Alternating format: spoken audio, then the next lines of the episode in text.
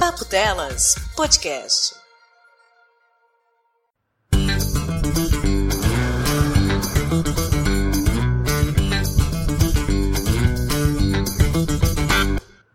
Pocket, pocket, po pocket, pocket não. Você está ouvindo Pocket Cast, o cast de 15 minutos do Papo Delas.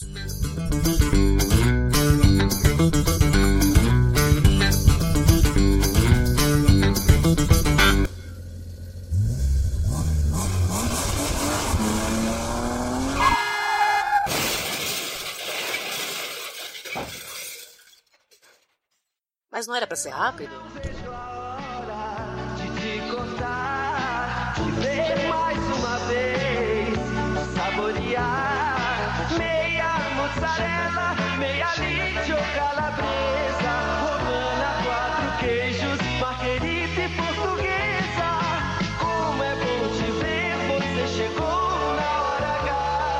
Adoro pizza com guaraná. Olá, amigos e inimigos do Papo Delas!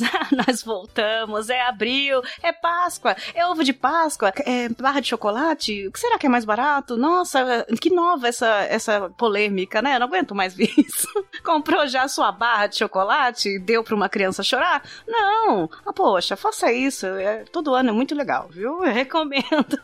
Estamos de volta com o Pocket Cash número 14. Graças a quem? A quem? A vocês, padrinhos e piquepeiros que cumpriram a meta. Não dobramos a metas, mas cumprimos a metas e estamos aqui com um podcast. Por que, que eu falo podcast, gente?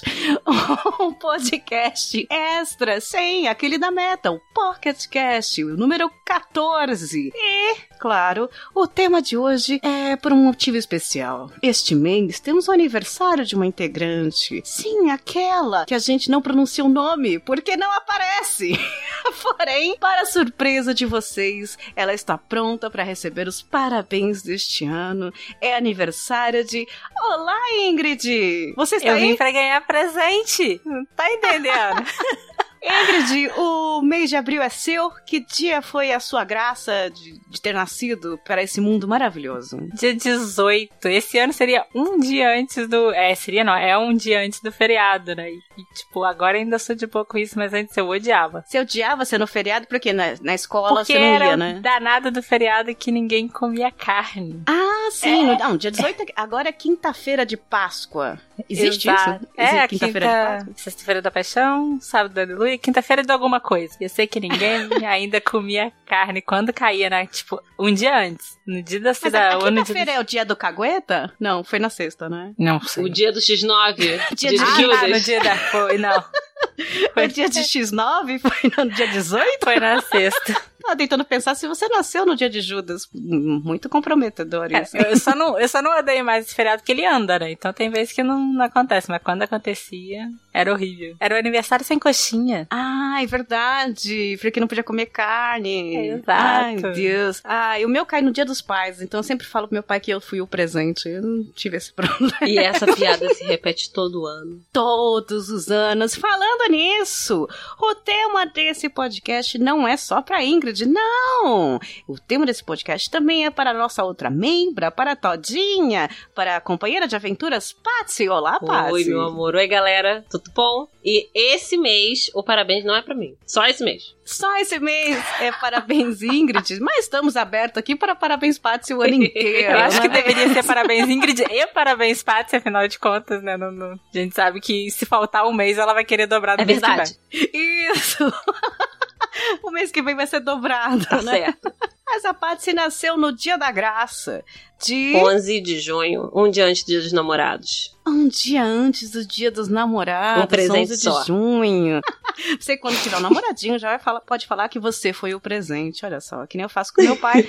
porque aí a gente não precisa gastar muito dinheiro. Mas, cafeína, o que, que tem a ver esses aniversários? Vocês vão falar de aniversário de novo? Vocês já falaram de aniversário? Olha lá no seu feed. Tem um episódio só de aniversários.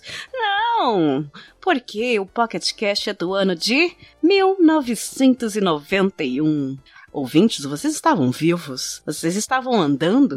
Vocês falavam em 91? Onde vocês estavam? Vocês eram crianças? Vocês estavam no útero? Vocês estavam em algum lugar neste mundo, na vida passada? Eu não sei, mas 1991 é o ano que ambas, e agora eu vou ser muito bonita porque eu tinha uma amiga que falava ambas as duas, e eu quero reproduzir aqui. ambas as duas nasceram. Parabéns, Ingrid Patsy, 1991, que ano, hein? Oxi, Menina. Já dá pra ver por aqui que não, não sai muita coisa boa, não. Pois é, a gente, se você jogar lá 1991 no Google, você que é jovem, você que não viveu este ano, você que não é a tia Neide, nem a tia Cafeína, que lembra tudo. desse ano, né? Que tava lá até chorando pelos outros já essa época. Elas nasceram em 1991. E o trauma do nascimento, meus bens, é uma coisa que poucos não têm. Patsy, como foi o seu nascimento? Como foi a gestação da menina Patrícia? Na verdade, assim, ó, o parto foi tranquilo, porque foi cesárea, minha mãe tinha já tudo agendadinho, porque ela teve trauma do parto do meu irmão, que ela ficou uma semana internada, que ela foi fazer uma consulta e o médico falou, ih, daqui a pouco vai nascer, interna aí. Ela ficou uma semana internada. Putz. Aí ela falou: nunca mais eu vou engravidar. Ops. Exatamente. E ela tava ali, ó, fiel na, na promessa, no propósito de não engravidar. Porque ela engravidou de mim tomando anticoncepcional. Ah, Denúncia. É, Denúncia. Ela tomou, ela tomou aquela de farinha. ela, trocou, ela tava Teve trocando. uma época que teve uma de farinha. Porque enquanto ela amamentava o meu irmão, ela tomava um. Aí quando ele parou de mamar, você troca o anticoncepcional pro padrão, né? Que não tem mais problema, porque não tem ninguém mamando. Nesse meio tempo, cheguei eu. E ela só foi descobrir que tava grávida com três meses de gestação. Pô, ela ah, fazia exames coisa dá e uns davam medos, né, negativos. Putz, e ela conta pra você como ela, Ela conta do feliz? desespero. Que ela não queria nenhum filho. Ela teve o meu irmão porque meu pai queria muito ser pai. Quando ela descobriu que tava grávida de mim, aí ela, ai, caralho, fiz merda aqui. Ela não É. queria nenhum, né? Teve dois. Exatamente. Assim. Vocês têm a diferença de quanto tempo? Três anos. Ah, então foi, foi uma emenda, né? Eu lembrei agora da minha avó, já falecida lá no interior, que ela falou que ficou cinco anos sem falar com o marido. E nesses cinco anos nasceram três filhos. Caramba! E eu falava, vó, mas como é que você ficou sem falar com ele cinco anos? Ela falou, não precisa falar. Tá certo. A da cafeína não gosta de muita enrolação, não. Não precisava Adorei. conversar. Ai, meu Poxa, Deus. então o segredo é esse, né? Não vamos conversar. É. Ela achava seu avô calado muito sedutor. É, calado ele era um poeta, né? Então, quando começou a falar, ela parou engravidar, olha só. É, assim, Melhor método broxou ela, anticoncepcional. Abrir a boca pra falar alguma coisa. Pipoca na panela, começa a arrebentar. Pipoca com sal, que sede que dá. Pipoca e Guaraná, programa legal. Só eu e você, e sem. Que tal? Eu quero ver pipoca pular. Eu quero ver pipoca pular. Quero ver pipoca pular, pular. Sou louca por pipoca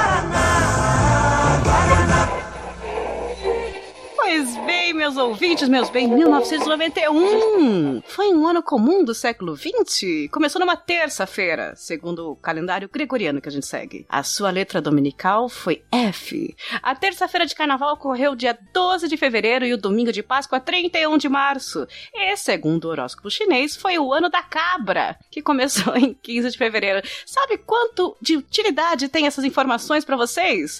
Nenhuma, mas é por isso que eu falo, porque eu adoro inutilidade sobre anos e fatos. Vocês têm que me aguentar, é assim que funciona o papo delas e a introdução, meus ouvintes. Sejam bem-vindos ao PocketCast número 14. Gatinhas, esta é a Angélica. Esta aqui também é Angélica. Esta tem uma roupa super fofinha. Essa também tem. Esta daqui tem um microfone. Essa daqui também. Só que esta Angélica brinca aqui na TV. E essa Angélica vai brincar na sua casa. Angélica da Estrela vem com uma foto autografada pra você. 1991. Então, meus ouvintes, como esse é um PocketCast, como é o papo delas, aqui nada é muito profundo. Se você quiser saber mais coisas, vai lá no google.com.br, é um patrocinador nosso. A gente, a gente faz propaganda de graça pra ele. Mas alguns fatos foram importantes. A gente começou, claro, por uma coisa que a gente gosta mu- muito, que é da musiquinha. A musiquinha. Em 91, nós tivemos o quê? Tá na moda agora? O ganhador do Oscar deste ano, Fred Mercury, morreu. Foi triste. Vocês choraram com o filme do Fred Mercury? Vocês assistiram esse ano? Não. Eu ainda não vi também. Ah, eu fui ao, tea ao teatro.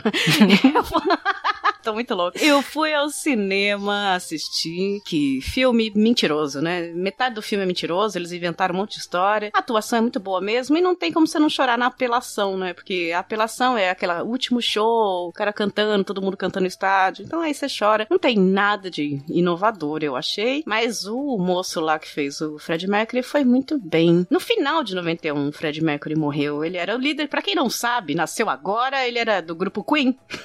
né? Tu tem que explicar quem é o Fred Mercury, né? E gravou o último álbum da, da banda neste ano, chamado Innuendo. Ele morreu de AIDS, que aliás ele escondeu até o final, né? Ele não disse pra ninguém. As pessoas não sabiam. Foi em dia 24 de novembro, no finalzinho do ano. Então, nos últimos clipes do Fred, dá, dá pra ver que ele tá meio mal. Todo mundo sabia que ele tinha uma doença, porque naquela época, gente, todo artista tinha AIDS. Era fofoca, sabe? Tipo, meu pai falava, minha mãe falava, isso daí tem AIDS. Tinha, a- o problema da AIDS era seríssimo, todo mundo tava morrendo, né? Começou, teve o Cazuza, depois veio Renato Russo? o Renato Russo, o Fred Mercury foi no meio, a gente ficou sabendo de um, de outro, de um, de outro, e aí os pais dessa época, que eram os meus pais, começaram a ficar apavorados, porque era, tipo, era uma, pra eles era uma doença que tava aí, né? É doença, olha só, eles falavam doença de artista. Era doença de artista que tava aí, que podia chegar na gente, classe média, cis, branca, hétero, né? Então todo mundo ficava muito nervoso. Até rolou uma, uma lenda urbana naquela época, foi em 91 mesmo, que existiam seringas de sangue nos Sim. cinemas. Caramba. E essas seringas verdade. tinham AIDS. A seringa tinha AIDS, né?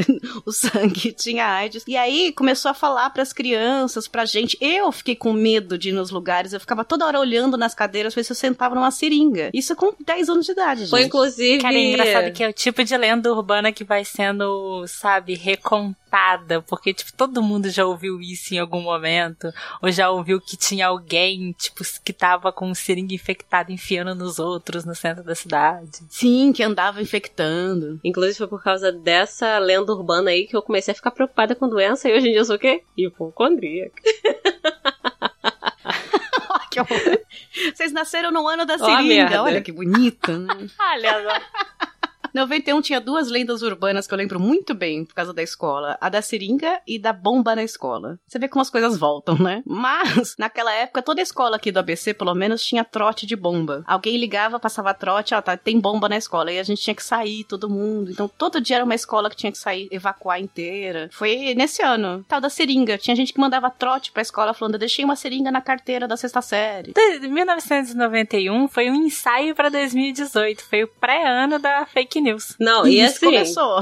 informação que eu trago aqui. O Orelha, ele fala que ele era uma das pessoas que passava trote pra- na escola, falando que tinha bomba. Olha lá. Olha só. Olha Não lembro em qual tá episódio do cafezinho que ele falou isso, mas ele falou. Descobrimos um. Aliás, eu- eu desconfio de uns dois ou três da minha escola que faziam isso. Pelo menos no ano teve umas duas, três trotes lá que a gente teve que sair, evacuar a escola. Veio bombeiro, veio polícia. E sempre tinha um que a gente olhava e falava assim: foi ele. O que tava rindo alguém no da canto. escola que. É, alguém da escola que. Não, geralmente é o que fica quietinho, sabe? Nossa, o que aconteceu? Eu não sei, eu não percebi. Tinha muita lenda urbana na época, né? A gente acreditava muito nessas coisas.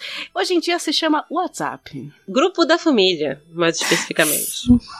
Ah, eu li no WhatsApp. Ai, Quem mais? Em, em 91 também morreu o Gonzaguinha. Filho de Gonzagão. Já teve um especial dele de filme, de série, e a gente descobriu Ah. que ele era brigado muito com o pai, né? isso. Arranca rabo pesado, moleque. Dele com o Gonzagão. Aliás, super recomendo. Eu não lembro o nome direito, mas era um- foi um filme, um seriado muito bom. A história deles. Bem bonito, aliás. Eu gostava muito da música dele, né? Mas é. Ele era da turma da Ingrid lá, né? Ele não era do pessoal do, do Direta Já?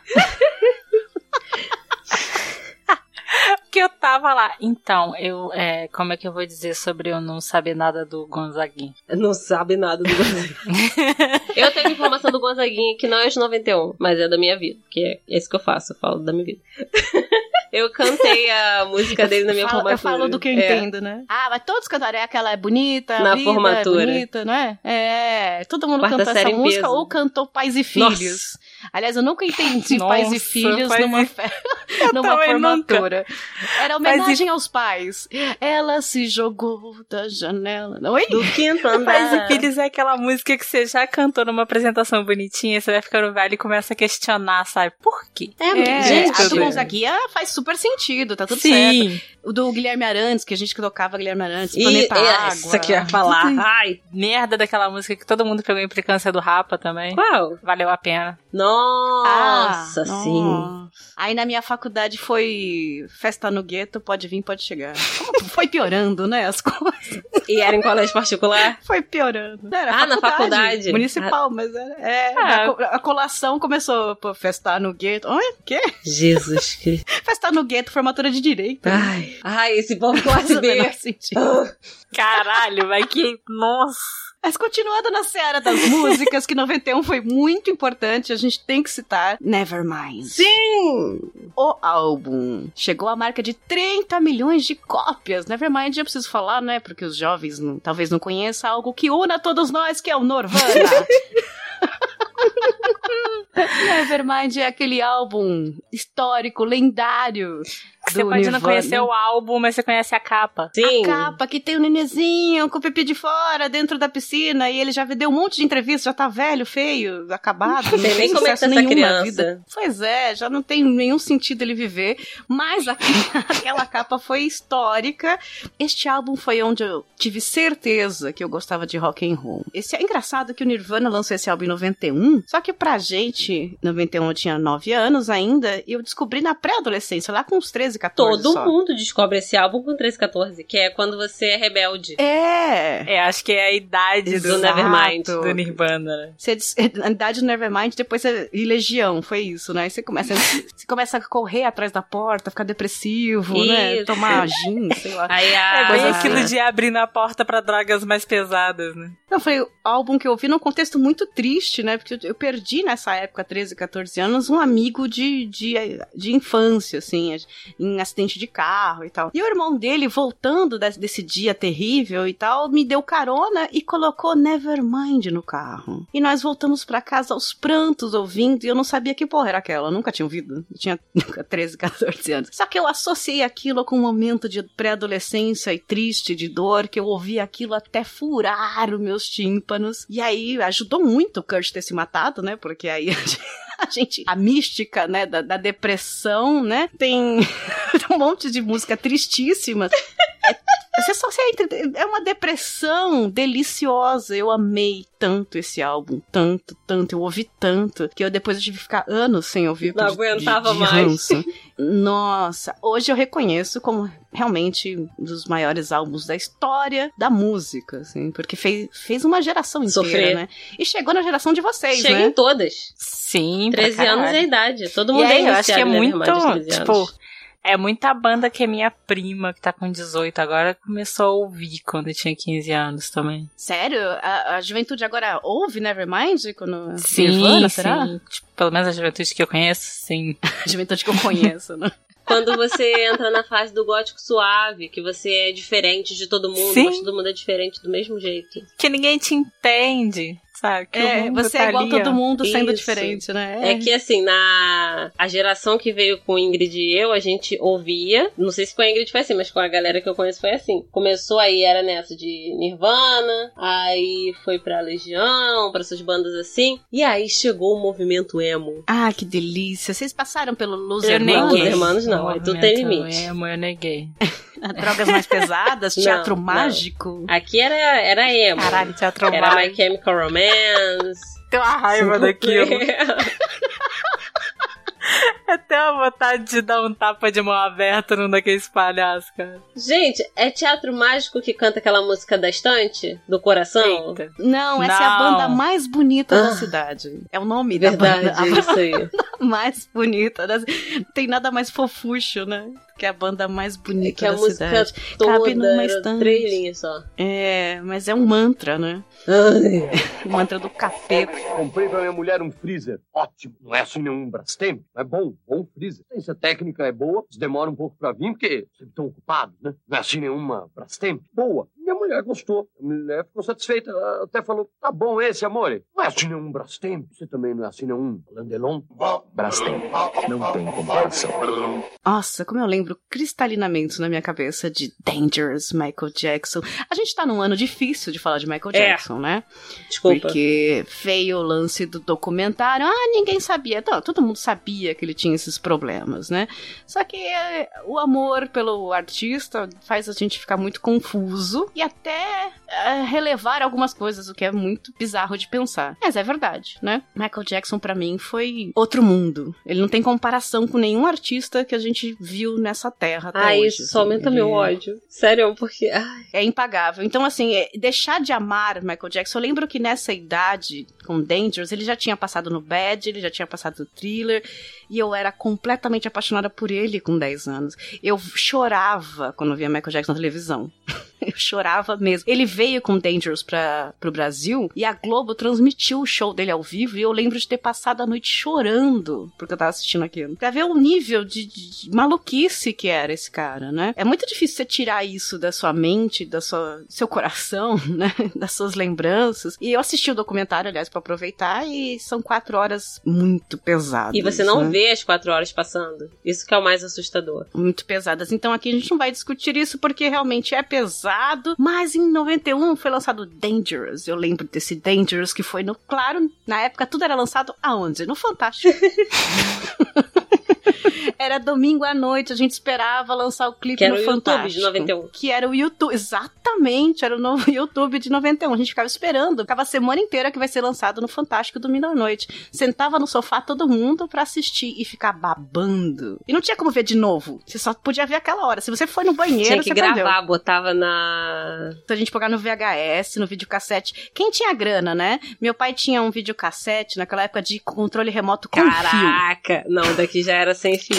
Mas eu nunca soube programar a gravação. É, o fio passava pela sala. E aí, se você perdia a hora da gravação, você gravava uma metade, aí já tá, tá tudo lixo, né? Meu pai, meu, meu pai gravava Normalmente jogo você São gravava Paulo em cima de alguma É. coisa.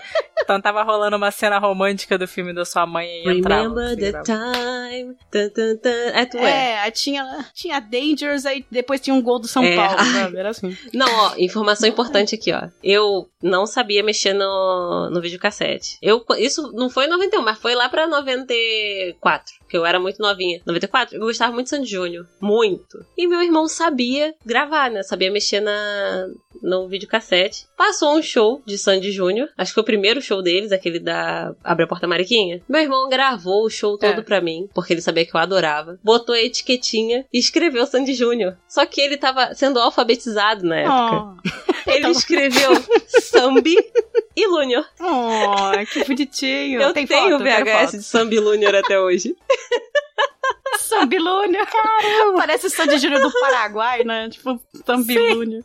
E o Júnior com aquele cabelo, um mulletzinho, sabe? Do chororó. Aí tá, eu tenho até hoje, tá escrito lá com a letrinha dele de criança de, sei lá, 4 anos. 4 não, porra. É, ele foi alfabetizado, então ele já devia ter. Eu tinha 3, ele tinha 6 anos. Aí tava lá Sambi e Lúnior. Eu vou Bonitinho. fotografar, se não me engano, ele fez até aquele E cheio de coisa que ficou invertido. Ficou ótimo, é lindo. Falando em Sandy Júnior e Love Junior, foi o primeiro álbum deles em 91. Eu, não- eu vi isso no Google e eu achei estranho, porque pra mim eles tinham começado nos anos 80. Não, Sambi não. Sambi Lúnior começaram na década de 90. É, então eles venderam 30 mil cópias desse primeiro disco, disco de ouro. Disco não. LP. É. Valoriza aí, ó, o trabalho profissional. LP, e aliás, os anos, anos 90 começaram a- as duplas sertanejos, amigos, né? A Sandy Chororó já tava no auge. E Zezé de Camargo e Luciano começou com É o Amor. Aquela história lá que você viu dos filhos de São Francisco, eu ia falar de São Francisco. ですか？それ Os filhos do Francisco, lá do dia que eu saí de casa, minha mãe me disse, no filme. Então, tem, a- tem uma parte da história que o seu Francisco ligou pra um, pra um monte de rádio pra pedir a música do El Amor. E aí foi esse ano que eles lançaram o primeiro álbum e que foi o maior sucesso da época, né? Você ouvia isso no banheiro do- de qualquer lugar, né? Sofrendo. Cara, e o que eu mais me lembro de Zezé de Camargo é que surgiram em 91, quer dizer que quando eu era criança, minha mãe tinha, sei lá, uma fita, não era CD ainda, com 12 músicas, se eu que as 12 músicas até a faxina acabar o dia inteiro. Minha madrinha, apaixonada por Vocês eram Zezé. gato, né? Olha, falamos É, juntas. Era o gato da época. Nossa, mas. Era o gato. Aí veio o Leandro Leonardo com um pense em mim. E aí o negócio ficou sério. Virou só isso durante uns cinco anos, seis anos seguidos. Virou Era só, só, isso. é o amor e pense em mim, chore por mim. Puta que pariu. Não, mas minha madrinha. Ai, era lindo. Minha madrinha, ela era realmente gamada em Zezé de Camargo e Erasmo. Erasmo não, Elimar Santos. Eu e Exatamente. você. Ela foi no show de Elimar Santos, há uns quatro anos atrás, que foi aqui no bar Elimar- perto de casa. Ele era o romântico Não é? latino. Ela né? era. Nossa, ela pagava um pau pra ele. Ai, tinha vários. Ela chorava. Eu, pessoalmente, era pro Leonardo. Eu achava o Leonardo lindíssimo, achava a voz Ah. dele lindíssima. E eu via ele eu tinha vontade de chorar, porque eu sou dessas, eu choro, né? Já chorei. Eu via, ele era o meu Michael Jackson pessoal, assim, acessível, sabe? Eu sempre gostei mais do. Leandro. Nossa, quando ele começa a chuva no telhado. Ai, que coisa mais linda. Eu, eu prefiro o Leandro porque a voz dele me acalma. Até hoje, às vezes, eu ouço. Ah, hoje a voz Me dá dele tristeza, me dá-. Se eu ouvir a voz dele, eu vou ficar nervosa. Já viu a versão dele cantando Catedral? Porra, muito boa. Gostosinha, né? O filho dele ficou bonito. viu, Filho do Leandro? Ficou não, cara. Ai, depois procura. O que eu lembro era bem feio, inclusive. Ah, eu achei que ele ficou Eu não sei como tá agora, mas quando ele tentou sair junto com o filho de Leonardo. É verdade, eles montaram é, uma filho de Leandro né? com filho de Tem a Leonardo. dupla. Caralho, Filho é de Leandro e Leonardo. Ai, aliás, é um belo nome de dupla, né? Filho de Leandro e Leonardo. Eu achava bonito o filho de Leonardo. essa coisa de O filho de. Leandro achava feio. Agora virou aí um tiozão do churrasco, né? Não é? Eu o também, Leonardo, Leonardo. é um cara que, tipo, eu não lembro, eu não lembro dele quando eu era mais novinho. Eu lembro que ele sempre me deu agonia quando eu tava cantando, porque sempre parecia que a voz dele tava acabando. Parecia que queria sufocar. Minha tia fui num show dele que ele ficava esfregando a garganta, assim. Parecia que o cara tava arrancando a voz ali à força. Não, isso é lágrima na voz. Não, mas prova porque parecia que ele só cantava chorando. Mas, ó, aqui, ó, informação muito importante que a gente tem que valorizar aqui o profissional. Leonardo é gente como a gente, ele compra roupa no Carrefour. Ele é do povão. É, tem o meme dele, né? Falando que compra Aham. roupa barata. Ele é, ele é. Ele deixou de ser pobre, mas o espírito de pobre mora com ele. Queria ficar Ele é só com o espírito do pobre é, também. compra doce cabana. Adoro falar doce cabana. Eu tô com o encosto do pobre. Ele, ele tem um encosto ali, ó. Nem Já espírito. viu aquele filme Espíritos, a mostrar ao seu lado, da garota na carcunda do cara? O encosto da pobreza tá ali nele. Olha, tem muita coisa de música esse ano, muita coisa de música em 91. Foi um ano maravilhoso pra música. Aliás, saudades quando o ano era bom pra música, né? Que já faz muito tempo. Mas eu queria só terminar com um álbum, um álbum mais topzera e que deu tanto polêmica do Metallica, o Black Album, Enter Sandman, Unforgiven. Foi aí que eu descobri Metallica. Logo depois do Nirvana, alguém falou assim: ouve este aqui. E me deram primeiro o quê? Black Album. Foi quando eu falei: nossa, eu gosto muito de rock, meu. Rosqueira real. Foi quando você comprou um lápis de olho, né? É, foi aí que eu tinha ban- camiseta de banda. Não, e o Metallica até hoje faz show Caraca. só com música do Black Album, se bobear. É, eles dão uma mesclada, mas agora eles estão nessa de tiozão e tem que fazer mesmo. Ficar cantando as famosas e pronto, né? Eu sou muito fã de Metallica. Eu sei que isso é meio clichêzão, né? Pessoal que é Iron, Metallica, é, é tudo clichêzão. Mas eu ainda acho eles muito bons. O pessoal já fica, ai, credo, mas eles tão velhos. Não sei o que. Ah, velho é Aqui no passado. Rio o pessoal ficou meio de saco cheio, porque Rock in Rio sempre vem. Aí já, tipo, ah, o que, que vai ter no Rock in Rio? É, Metallica Não, e Bon Metallica Jovi, né? e Iron Maiden. Tipo assim, quem que vai ter no Rock in Rio? Metallica, Iron Maiden, quem mais? Ivete Sangalo também, sempre tá. Ivete Não, e Claudinha. não. Claudinha é difícil. Agora Ivete? Ivete tá direto. Esse ano, inclusive, vai estar lá de novo. É, vai ter tribalistas, viu, Que gente? merda. Vai lá no Rock in Rio. Mentira, Carlinhos Brown é um ótimo profissional. Ah, caralho. ah, eu gosto de. Carlinhos Brown. Respeita aí, ó. Ele e a Marisa Monte. Marisa Monte dá sono, dá, mas ela é boa também. É muito tipo pra mim, sabe? É muito barulho com a boca e pouco sentido. Que pariu. É muito tocador de panela, né? Mas, Enfim, é. Cada um com seu gosto. Eu, eu super respeito, viu, Paty? Super respeito seu gosto. É, Vai ter um show de K-pop aí que o papo delas vai ter uma Isso aí. cobertura. A gente vai fazer. A gente vai cobrir um show de K-pop aí. Fiquem ligadinhos para o próximo mês, ouvinte. A gente é muito jovem. né? Caraca, eu quero muito vídeos da, da, da Patsy no show de K-pop, sabe? Porque a Patsy é o que sobra de, de nós, assim, de juventude. A Paty vai fazer um sobre isso Ai, nesse show. Gente, falar sério, achei. Tem uma música que com certeza vão cantar. Ali eu vou, eu vou tremer o beicinho. É mesmo? Uma música que eles vão deixar no repeat. Então todas Vai, iguais, vou né? te mandar merda, meu amor. Respeita meu momento. Eita, eita que eu vou pegar pipoca.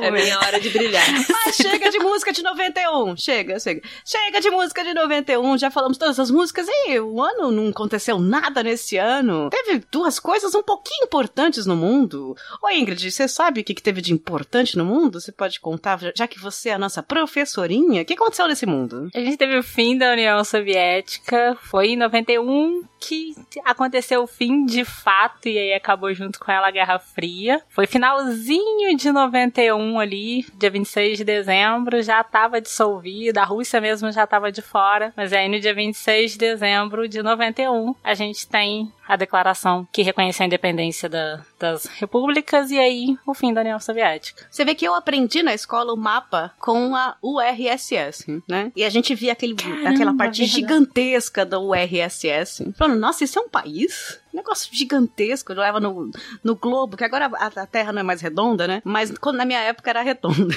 A gente olhava no, no globo terrestre e falava, nossa, mas existe um país tão gigante assim, né? E a gente brincava na escola que era o, o presidente daquele país chamava Mikhail Gorbachev. Mas era isso, tudo isso que a gente estudou Eu fico imaginando se tivesse Enem nessa época. E aí, tipo, o Enem, vamos supor, fosse em janeiro. E aí, de repente, os cursinhos tivessem, tipo, gente, cancela! Não tem mais União Soviética. Desfaz Aquele o mapa. Virou 38 Não. países. Estão em guerra, aliás, Não os 38 tem. países.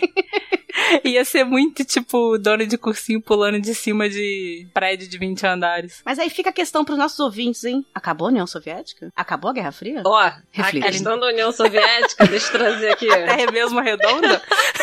A Terra é um globo terrestre ou é aquele mapa mundi? Tem ponta? Cara, eu só, eu só que tenho uma coisa pra dizer pra vocês. Olhem o mapa da ONU. Ele é a resposta. Tandam. Gente, A Tectoy apresenta a primeira aventura da Mônica, onde o Cebolinha não apanha. É o jogo da Mônica contra o Capitão Fio pelo Master monte de coelhadas. Esse Capitão Feio vai ver que brigar com a Mônica não é brincadeira. Mônica no Castelo do Dragão. Mais uma grande aventura do Master System da Tectoy. Falando em guerra, teve guerra esse ano, olha só. A gente tá com saudade de guerra. Faz tempo que não tem uma guerrinha, Não, né? a gente tá de boa, cara. ah, eu acho que dá pra xingar o Hamas. fala pra eles Dá, que dá. eles que se explodam. Dá que você pra se caralho. exploda. Dá pra começar a comprar briga que não é nossa aí, dá pra começar a reconhecer um monte de embaixada, dá. Eu lembro como criança esse ano que a Guerra do Golfo, que começou logo em janeiro, pra gente criança assistindo, foi a primeira guerra que as pessoas assistiram na TV, né? E era transmitido as coisas da guerra. E era curioso porque a gente esperava Fantástico sempre pra assistir. Ah, como é que foi a guerra essa semana, né? Era meio isso, assim. Fui Cara, Fantástico deve odiar muito a 91. internet.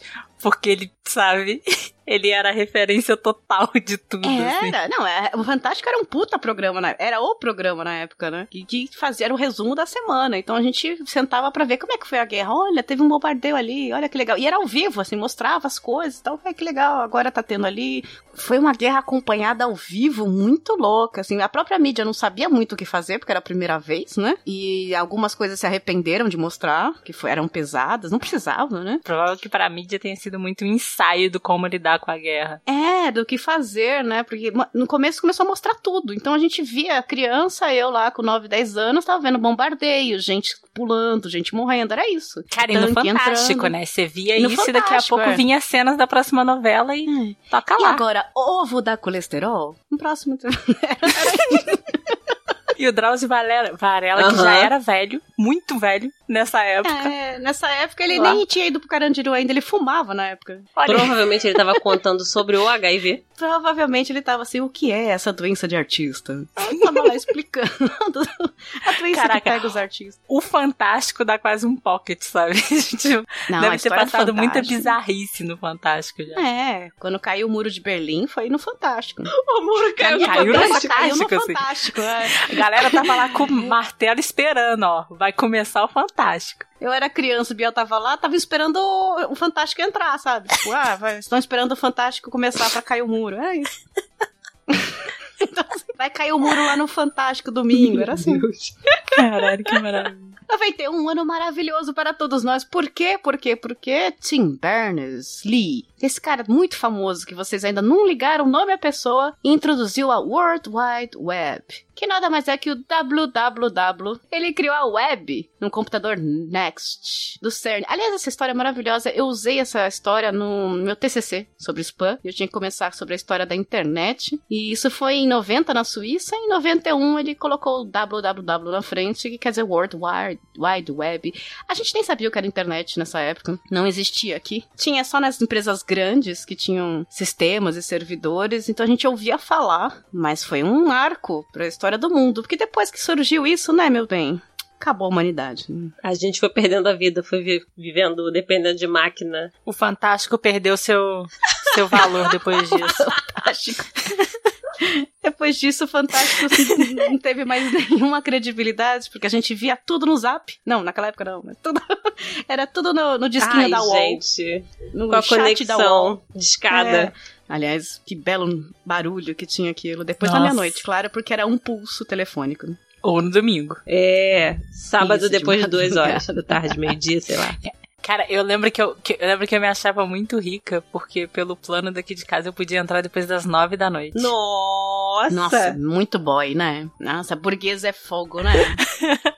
Pessoal rica, né? E eu lembro que era muito aquela coisa, ó, de 9 até as 10 é sua irmã, porque ela dorme mais cedo, aí você fica de 10 às 11 e vai dormir. E nesse tempo você conseguia abrir duas páginas, né? Porque era Obviamente, né? Peraí, que ano foi isso? Era aquele ano que só tinha animação em flash? Sim, era que, cara, era em 2000, 2000 e pouquinho. Ai, gente. Então era isso mesmo. O meu primeiro acesso à internet foi em Rica! 99. Riquíssimo, eu era milionária. Num computador que era da empresa que meus pais, dos meus pais ainda, que eles estavam abrindo, era em cima da padaria uma salinha. E aí minha mãe falou: Ah, eu coloquei negócio de internet, tá aqui o disquinho da UOL e pra gente mandar e-mail. E aí quando eu descobri o negócio do e-mail, tipo, você manda aqui e a pessoa recebe lá, eu fiquei semanas com o menino da escola só mandando assim: Oi, você recebeu? E aí ele mandava assim, cinco minutos. Recebi. E você? Eu recebi também. Caralho, que legal! Uns Puta, legal 20 mesmo. e-mails. A gente tinha uns 20 e-mails trocados assim. Nossa, demorou quatro minutos dessa vez. Ai, que legal. Ai, gente. Words can't describe the endless challenge of Super Mario World. So we let the players do the talking.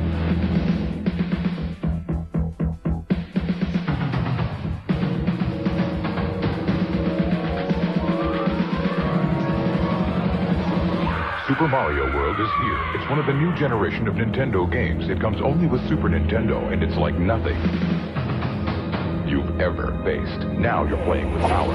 Superpower. Eu não tinha. Meus vizinhos tinham videogame naquela época já. Já eram ricos, eles eram ricos. Já tinham videogame, o Master System, que era o top do top. Em 91, veio um dos mais famosos nomes do videogame, o Super Nintendo. Teve o quê? Super Mario, né? Foi um boom no mundo inteiro. A gente, eu lembro que os moleques da escola queria. Tinha locadora naquela época. locadora de games e vídeos que ninguém tinha o console porque era caro. Mas você podia ir na locadora jogar o videogame. Então você pagava por hora. Então eles tinham lá uns 3, 4 consoles diferentes, você pagava por hora pra jogar. Você imagina aí a 10 na locadora. Um jogava e outro ficava assistindo. Agora é sua vez, fica assistindo durante uma hora e todo mundo pagava assim 10 Mas não era centavos tipo cada flipper, um. não? Que dava pra jogar de dois em dois? Não, tinha, tinha jogo que não dava pra jogar de dois. E tinha locadora que não tinha dois controles. Mas, Gente. E eu, eu sempre era a única menina no meio, porque eu gostava de, de ficar assistindo, que nem a tonta. Ai, que legal, tô assistindo. E o que eu mais gostava era o quê? O que foi lançado no mesmo ano pra concorrer com o Mario, que é o nosso lindo Sonic. Ai, adoro. Cara, é o primeiro videogame que jogo que eu lembro de ter tido contato, assim. Tinha, meu pai tinha um desse. E eu lembro que a primeira vez que É eu liguei qual? a televisão Mario pra jogar. O Sonic? Sega. Não, o Sega pra jogar o Sonic. Uhum. Eu lembro que eu aprendi o que, que era videogame com, com o Sonic, assim, eu gostava pra caralho. Eu acho que a grande maioria das pessoas foram introduzidas com o Sonic nos anos 90, porque ele superou. Eu não sei se superou o Mario, Superou. agora os fãs de Mario vão ficar bravos comigo. Mas eu acho que o Sonic superou, viu? Porque eu, eu gostava demais de Sonic. Eu tinha no Master System, eu não tinha o jogo, eu tinha que alugar na locadora, né? Mas eu tinha o Master System, então às vezes eu alugava. Mas meu vizinho comprou um Mega Drive que tinha um Sonic maravilhoso. Que eu achava na minha cabeça que aquilo era o auge da perfeição da tecnologia. Na minha cabeça era isso. Aí outro dia eu fui ver o Sonic do Mega Drive e ele é horroroso. Sim, era o Sonic Sim, é 2. bem assim, cara. Nossa, ninguém nunca vai fazer um negócio tão perfeito. Olha esse. Não, olha, ai, gente, mas não, mas o jogo é maravilhoso. Vai vir um raio. Passou o raio. É, o jogo era maravilhoso, gente. Passou o raio. Era muito bom, Não, cara. O Sonic é Você lembra qual era o jogo que veio no, no Mega Drive do teu amigo? Se era o que tinha o Tails nas fotos? Ah, o que veio o Tails É era o isso. 2, não é? O que É, tinha acho que o... era o dois. Era o 2. Não, o- na, naquela época era só o Sonic o meu ainda, né? primeiro Master System vinha com o Sonic 2 no, na memória. Nossa. Olha, o meu, meu só veio com Ah, Alex, Alex Kidd. Kidd muito bom, meu Deus. Melhor jogo. World, é. Tá, agora ficou... A conversa ficou nostálgica. Ai, gente, é muito bom. Inclusive, às vezes a gente cata uns emuladores, né? Pra poder jogar de novo aqui em casa. É, era muito gostosinho naquela época, eu gostava. Depois eu parei de gostar de videogame, assim. Aí eu não vejo muita graça hoje quando o pessoal joga, mas eu gostava muito na época, assim. Essa época vocês não viveram também, mas olha, eu separei aqui duas novelas que foram históricas e até hoje as pessoas citam, que é Carrossel e Vamp, né? É, Carrossel a gente viu a, a adaptação do, do Silvio Santos, que passa. Se ligar a televisão agora vai estar passando, porque ela passa Com a todo dia, Maísa, toda né? hora, o ano Ela E inteiro. Manoela, isso que eu ia falar. E um monte de Que foi gente muito que boa. cresceu e ficou esquisita agora. Que ficou esquisito. é, mas foi muito boa a adaptação. Eu assisti a Chiquititas em 91. A Chiquititas.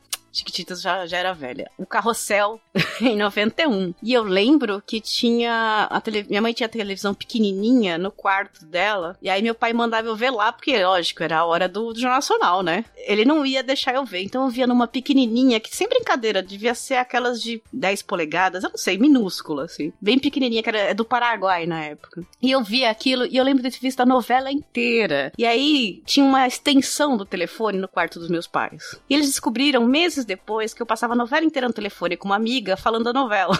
Porque a conta veio um absurdo de cara.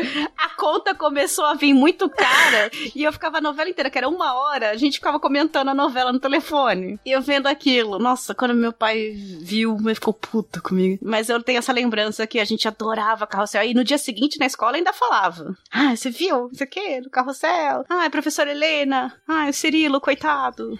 Gente, é, Chiquititas todinho tinha Carolina.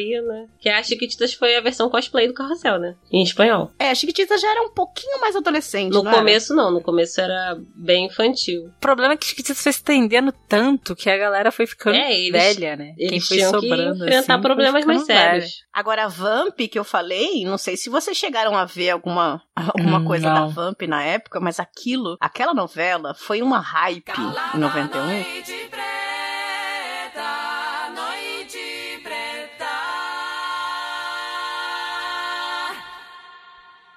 Que a gente, criança, tinha tudo pra ser- ter medo, porque era todo um vampiro, né? Mas foi divertidíssimo, eu amava aquela novela. Mas assim, da, da gente cantar música, né? Da Calada Noite Preta, da Cláudia Ohana, e da gente imitar eles e ir de fantasia de vamp na escola, quando era dia de fantasia. Era divertido, muito divertido. Hoje em dia não sei se seria tanto, mas pra época, pra mim é, é uma que marcou. e Eu só peguei ano. também o cosplay, que foi o beijo do vampiro. Teve foi, essa foi, novela, cosplay, né? foi o cospobre do Vamp. Kaique Brito, Stephanie Brito. Eu não vi essa novela, mas eu lembro do meu pai ficar falando que essa novela era imitação barata de Vamp. Mas era imitação barata de Ah. Vamp. Com certeza, gente.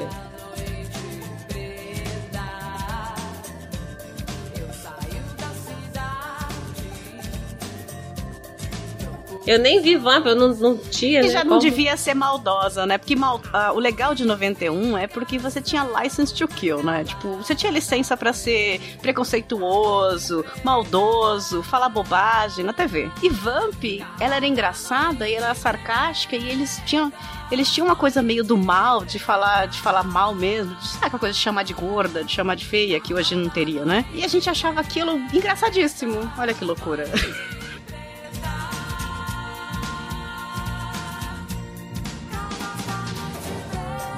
É, é- é o mal que a gente não pode fazer, alguém tava fazendo, né? Tem isso, né? Gente, Por que que a gente gosta tanto de é, vilão? verdade. E os anos 90 são toda uma bíblia. A televisão dos anos 90 é uma bíblia do que não se deve fazer É, as na pessoas televisão. não tinham muita noção Isso. do que podia não podia, então eles faziam tudo. Era mulher pelada às duas da tarde numa piscina com sabão agarrando um cara É. de sunga. Eu tenho a teoria que é o rebote pós-ditadura, né? Que Sim, também hoje em dia não é mais sim. ditadura, mas na época era, a gente sabia que tinha tido uma ditadura, né? E aí é, teve tava rebote. todo mundo do enganado. época. É, porque aí foi eleito o nosso querido Fernando Collor, e aí foi meio tipo, agora pode tudo. Ele abriu as fronteiras, ele abriu o país, e é, as pessoas abriram a cabeça, as pernas, e todo mundo. agora pode tudo, porque não podia nada, agora pode tudo, né? Aí teve um rebote nos anos 90 do pode tudo no país. Não né? tinha muito padrão de até E- onde e, era e normal. domingo à tarde tinha a banheira do Gugu, né? Tinha peito, Sim. tinha um monte. Era uma doideira. E o El Chan. Cara, aquele do. O, o programa do, do que tinha tiazinha lá era Gente, de tarde, sim. não era? Depois que foi pra noite. Sim, a feiticeira. É, foi- os anos 90 foram isso. E, e 91 começou essas coisas, porque tava uma coisa. Que? Agora eu posso? Agora eu posso? Agora, eu vou, agora rola, né? vou falar qualquer coisa, vou fazer qualquer coisa. Foi, foi bem legal. A gente foi criado no meio disso aí, de comer formiga, comer tatuzinho, que Dá pode. nem pra entender Agora como é que a pessoa, a galera cresceu tão moralista, né? Via mulher pelada duas horas da tarde no Mas é domingo. porque. Eu acho que é isso também, é o rebote, sabe? Tem um efeito rebote. Aí a pessoa cresce e fala: Nossa, que absurdo que fizeram naquela época, eu lembro disso, sabe? Tem uma coisa bizarra. Eu ainda acho que daqui a 20 anos a gente vai ter uma, outro rebote, sabe? Vai ser outra, uma geração riponga, muito louca. Não sei. É, é análise de, de história, né, Ingrid? Vai ser, vai ser uma geração riponga meio hipster, sabe? Vai ser uma geração meio estranha. ah, estou ansiosíssima. Chegar. coque samurai Quando e chega lá, saia longa. Os Sem tecnológicos, sabe? Vai ser, vai ser uma galera bizarra. Que vai fumar cigarrinho eletrônico. É, eu não vejo a hora de chegar nessa época pra estar com meu vape e assistir esse pessoal sem aposentadoria, né? Não vai dar pra assistir que você vai estar trabalhando. Ah, é verdade. Vou estar trabalhando para enriquecer o meu país, porque é Ou meritocracia enriquecer o seu chefe. Vai estar vai tá trabalhando pro seu chefe poder conhecer a Mas Indonésia é porque ele mereceu. É, Ele mereceu, ele mereceu. Ele mereceu. Eu, eu pa- eu pago pau pra pra, todo mundo que se deu bem. começar Azar com é mil reais e aos 22 anos ter um milhão. Deu super certo, né? Ela Levou uma puta multa aí no negócio. Mas enfim, voltando aqui para 1991, o ano que Pat e Ingrid nasceram e que tudo deu muito certo. Foi duas cesáreas, né? E as Sim. mães, as, as mães quiseram muito isso, né? A sua mãe queria muito você, Ingrid? Então, eu fui, eu fui a primeira, né? Então eu tipo fui Ah, aquele então- erro planejado. Eu acho que minha mãe se arrependeu ali porque eu não queria, eu não tava afim não. E aí eu não saía, sabe? Eu tava agarrada lá e não saía. Você nasceu de 11 meses. Então minha mãe gosta bastante de falar que ela internou e sofreu, sofreu, sofreu e eu não saía e tiveram que abrir e me tirar. Tirar a força, não aguentava mais você lá dentro. Eu não sei, eu acho que eu tava ouvindo ali. os papos ali, ó, em volta ali, sabe? Pensando na galera mais velha da minha família, eu tava ouvindo os papos e pensando, eu vou ficar aqui, você tá doido? Eu vou sair, vou falar assim de mim. E era uma, a- na época tudo era muito tragédia, né? Os pais ainda tinham uma coisa tipo, ai, eu tô sofrendo. Sofrer era bonito, né? A culpa ca- católica do sofrimento, né? Então ficava jogando na cara que tá sofrendo, porque era uma coisa boa sofrer. E a gente cresceu também com isso, né? Ouvindo sofrer. Hoje em dia as mães, imagina, elas filmam, põe põe live no YouTube parindo. Cru. Tá Nossa. Te mostra sem você querer ver. É, sem você querer ver, né? Tá transmitindo no Instagram. Olha, olha meu parto, gente. Nem, Olha faz esse monte de líquido amniótico Faz, saindo. A placenta. Cruzes. Ah, não, não. Antigamente era uma coisa reservada, né? Não podia nem nem tá perto. Era tudo muito sofrido, né? Hoje em dia também não pode mais ter cesárea também, é só natural. É verdade. Eu queria aqui pra terminar 91 porque o ano é de vocês, mas foi o ano em que eu, cafeína, comecei a torcer pra esse time que me faz tão feliz e tão triste hoje em dia também. Que é o São Paulo Futebol Clube. Em 1991, São Paulo foi campeão brasileiro. Tricampeão na época, né? E foi quando eu comecei a acompanhar futebol. Meu pai, São Paulino, e ele ia introduzindo. Eu falava da escola, ele falava assim: ah, isso daí não presta, o bom é São Paulo e tal. E até aí eu tava nem aí, né? Até que um dia meu pai falou assim: São Paulo vai ganhar o campeonato brasileiro, vai ser o melhor do país esse ano. Então você tem que ver. Aí eu vi, e aí eu vi Zete, Zé Teodoro, Antônio Carlos, Ricardo Rocha, Leonardo, Ronaldo, Bernardo, Cafu, Raí, Miller e Macedo. E aquele deus Tele Santana ganharam o Campeonato Brasileiro. Fiquei emocionada, fiquei. Cheguei na escola, mandei um: ah, meu time é o melhor do país, meu time é o melhor do país e tal. Já me senti importantíssima e daí pra frente foi aquele dia maravilhoso de Libertadores 92, Mundial. Então 91 foi um ano importante, foi quando eu me tornei São Paulina. E meu pai nem teve que se esforçar muito, porque coincidiu muito de ser uma época vencedora, né? Os pais, agora que têm filhos nessa década, estão tendo que mentir muito pra ver se consegue que os filhos virem São Paulinos. Vira aquela coisa de começar a comprar o presente do time pra criança quando a criança ainda tá na barriga. E aí comprando, comprando, até ela se sentir culpada o suficiente pela quantidade de presente que ela ganhou. E Eu torcer tenho um tio- time. Eu tenho um tio que mentia pro meu primo, que era corintiano. Ele não sabia, porque na época era mais difícil fazer, ser corintiano, porque São Paulo ganhava tudo na minha época, né? E aí, pra, pra fazer o meu primo ser corintiano, todo lugar que ele passava, ele falava: Tá vendo aquilo lá, filho? É do Corinthians. Tipo, é um shopping, era uma loja, qualquer coisa. Passava pelo McDonald's, ó, é do Corinthians. Tudo era do Corinthians, tudo que ele apontava era do Corinthians. Eu lembro que eu chegava em casa e falava: Pai, o Corinthians tem um monte de coisa, né? Meu pai, é mentira, não tem nada disso. Eu, não, mas o tio falou. Aí meu pai, não, o tio tá mentindo. Era pra convencer o meu primo a ser corintiano. Então ele chegava lá na família e falava: Ah, você tem que torcer pro Corinthians. O Corinthians é dono do, do mercado. Então, assim, Corinthians é dono do mercado, é muito bom, cara. Aliás, outra coisa maravilhosa que quem não viveu, eu sinto muito por vocês, é Ayrton Senna, né? Vem pra reta, vai pra vitória. Mihaly Ridazzi, Ayrton, Ayrton, Ayrton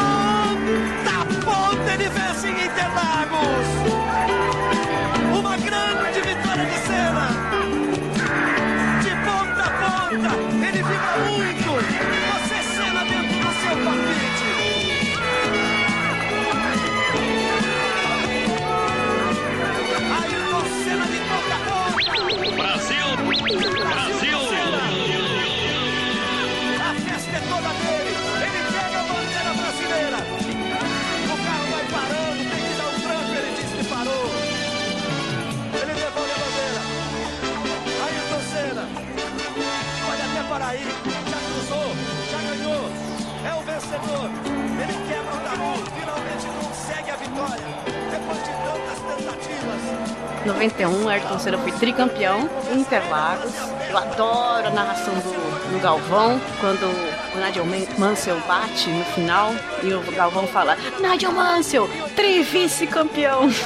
Porque ele perdeu de novo pro Ayrton Senna. Como a gente amava Ayrton Senna, né? Eu fico, fico pensando quando que vão descobrir uma cagada muito grande dele pra acabar com Ah, isso. não igual fala o isso Michael Jackson. Deseja isso não. Pois é. Que ele foi, um, ele foi um ídolo, tão ídolo, tão ídolo pra uma geração, né? Era outro que a gente chorava. Todo domingo chorava. Aliás, esquisito, mas os anos 80, esse começo de 90 foi uma época de idolatria, né? Que a gente não vê mais hoje. Talvez politicamente, né? É. Mas a gente tinha uma idolatria. Era a Madonna, Michael Jackson, o Ayrton Senna. Todo esportista que aparecia era ídolo, né? Tinha a Hortência, o Oscar, tinha a seleção. Tudo era muito idolatria. A gente tinha ídolos o tempo todo, chorava por eles. Não tem mais hoje, né? Como era muito tudo pela televisão, era mais fácil de construir ídolos, né? Porque era difícil de desconstruir, sabe? Verdade, Tipo, era, verdade. era difícil de alguém vir mostrar a parte ruim ou você mesmo olhar ali a parte que não gostava. Eu fico pensando o que, que mudou, assim, em talento, em ídolos ou em sociedade pra gente não ter mais isso. A gente ficou tão decepcionado com tanta coisa, né? É mais difícil ter ídolos agora, ou, ou o talento também não é E tão a gente grande tem mais, né? acesso, né? A essas pessoas. A gente vê que eles são pessoas normais. É, não tinha o Twitter do Senna, né? Exato. Então a gente Sim. meio que colocava, olha, é a entidade fulano de tal. Hoje em dia não, hoje em dia você sabe que é gente como a gente, acabou. Todo mundo é muito normal. Só que ele, ele tá famoso com o que ele faz. É, eu não sei até que ponto não era saudável, né, o que a gente tinha, mas que ao mesmo tempo era gostoso também. Ter alguém que você fala, nossa, eu, eu sou louca por esse cara, né? Eu não sei. Eu fico um pouco saudosista, né, de- também da gente achar tudo muito maravilhoso e hoje eu não acho nada. Quem costuma ainda que eu tô manter velha. essa questão da idolatria são os adolescentes. Quando a gente sai da adolescência, a gente É, vê né? que o mundo não é tão bonito assim. É, na adolescência é normal, é, na adolescência é normal ter essa coisa Sofrer. de chorar. Mas é, naquela geração era pra adulto também. Minha mãe chorava quando via Michael Jackson, quando via Ayrton Senna. Então também era pra adultos isso. Que é uma coisa que a gente não vê mais, né? É, e assim, minha mãe, por exemplo, minha mãe sofria muito com quem? Roberto Carlos. Minha mãe tinha foto de Roberto. Minha Olha mãe já, já saiu no soco na escola por causa do Roberto Carlos. Não lembro se foi uma menina ou um menino da turma que roubou uma foto que ela levava no caderno do Roberto Carlos. Aí ela pediu a primeira vez, aí a pessoa falou que não ia devolver. Ela pediu a segunda vez, a pessoa falou que não ia devolver. Aí na terceira minha mãe já saiu chegando no soco. Aí arrebentou a pessoa e pegou a foto de volta. Por isso que eu sou Tá bruta. vendo? Eu quero dizer, a geração da minha mãe e do meu pai ainda tinha esses ídolos todos, né? Beatles, Jovem Guarda. Eu acho que a gente perdeu isso. Uma coisa que dá pra estudar, né? Vamos estudar o porquê que aconteceu isso, eu não sei. E você, ouvinte, você tem algum ídolo? Onde você estava em 1991? Diga pra mim, hein? Você já era nascido? A sua mãe era nascida, provavelmente. A maioria dos ouvintes são, são novinhos, né? Tem menos de 30 anos, então estavam ali nascendo. E se você é novinho mesmo e nasceu em 2000, não vem esfregar isso na nossa cara, né? Putz, ainda tem essa. É muito estranho alguém que nasceu em 2000 e, e ouve a gente. E tem muita gente aqui que nasceu em 2000 e ouve a gente. É um pouco assustador. Talvez a gente faça um programa sobre isso. Sobre vocês, queridos, que nasceram em 2000, que pra mim é esquisitaço. É muito estranho. Conversar com essas pessoas é estranho. Eu tô me sentindo cada vez mais velha. Eu lembro que meu pai falava que eu ia começar a me sentir velha quando os jogadores de futebol que eu acompanho fossem mais novos do que eu. E isso já passou algum tempo. É desesperador, inclusive. Quando você vai tendo novos ídolos que são 5, 6 anos mais novos que você. Aí tu fica, não, gente. Isso, quando você começa a gostar muito de um cara ou torcer pra um cara, não sei o que, quando você vai ver, tem Nossa! 15 anos a menos que você. Meu Deus. é, o meu caso, é o meu caso. Vou fazer o quê? Bom, meus ouvintes, meus bens, este foi o Pocket Cast número 14, 1991. Conta pra gente onde você tava, o que você fazia, o que você curtia. Esse foi um breve episódio, tinha muito mais coisa do ano, mas obviamente Pat e Ingrid não lembram. Estavam mais ocupadas ali tentando sair do ventre de vossas mães que não queriam tê-las, pelo jeito, a gente já entendeu isso. E eu estava lá tentando entender aquela guerra do Fantástico. Olha que o Fantástico tá em guerra e tal. É, eu ainda tinha 9, 10 anos, estava tentando entender o mundo. Saudades deste ano de 91, onde eu ainda achava que era o ano do podcast. Eu achava que 1991 seria o ano do podcast, que todo mundo ia se unir numa podosfera unida, ia ser ser lindo, mas não foi em 91. Talvez seja agora, em 2019, o ano do podcast. Ingrid, seja bem-vinda de novo! Parabéns pelo seu aniversário, gente. Hashtag parabéns, Ingrid, finalmente. Obrigada, meu bem. Gente, valeu. Eu tava com saudade pra caralho de gravar. Valeu mesmo. E já valeu pelos parabéns aí antecipados. Sim, temos agora o Parabéns Partes. O mês que vem será dobrado por causa disso, porque vai rolar uma certa ciumeira aqui. Vocês sabem como é que funciona o ano inteiro, né, Vince? Então, parabéns, Patsy. Já deixo aqui bem claro. E obrigada, meu bem. Obrigada, meu bem. Beijo, galera. Beijo, padrinhos. E assim, como esse ano, esse mês, ó, esse ano. Ih, como esse mês o parabéns foi pra Ingrid e não foi pra mim, agora eu me vejo obrigada a fazer o quê? Criar uma caixa postal pra gente. Pra mês que vem eu ganhar presente. Olha só, oportuno, hein? Oportuno. Eu pensei no ovo de Páscoa, não vai dar tempo, mas oportuno para criar uma caixa postal e mandar presentes para a Patsy. A Patsy que está carente de parabéns. Ela nem começou o mês, que não é dela, e ela já tá meio carente. Já entenderam, né? Beijo, meus bens, meus ouvintes. Esse foi o Pocket Cast número 14, 1991. Até o próximo. Tchau, tchau.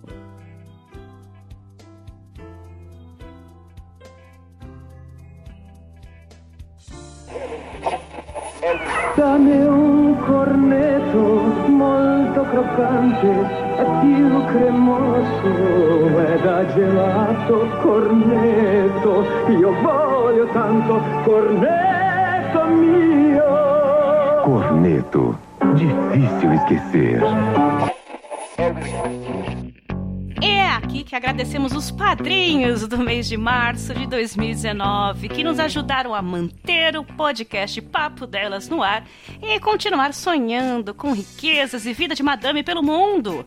Os padrinhos que autorizaram a divulgação do nome e nos ajudaram com 10 reais ou mais no mês de março foram Marco Antônio Júnior, Ellison de Lima, Samuel, sobrinho. Guilherme Balduino, Didi, Leonelson Silva, Cristina Raposo. Gabi Vieira, Felipe Bispo, Jefferson Carlos. Júlio Macoge, Josair Júnior, Fabrício Guzão. Vinícius, e Priscila Matos. E além dos nossos padrinhos do padrim.com.br barra Papo Delas, nós temos quem? Os nossos PicPeiros. Sim, o pessoal que ajuda a gente lá naquele aplicativo gostosinho do PicPay. Se você ainda não tem o PicPay, nós recomendamos porque é legal pacas. Tem o PicPay? Mande sua ajudinha para Papo Delas lá naquele aplicativo fofuxo. E os que ajudaram a gente em março de 2019 lá pelo PicPay foram Julian Catino, Mayra, Maíra, Maria Santos,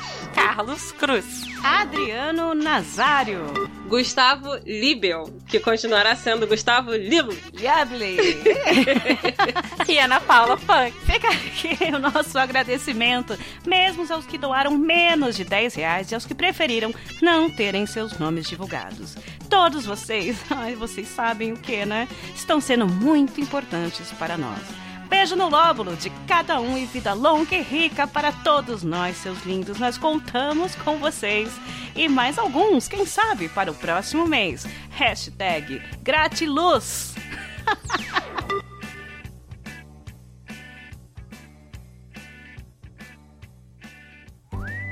Você ouviu? Papo Delas Podcast.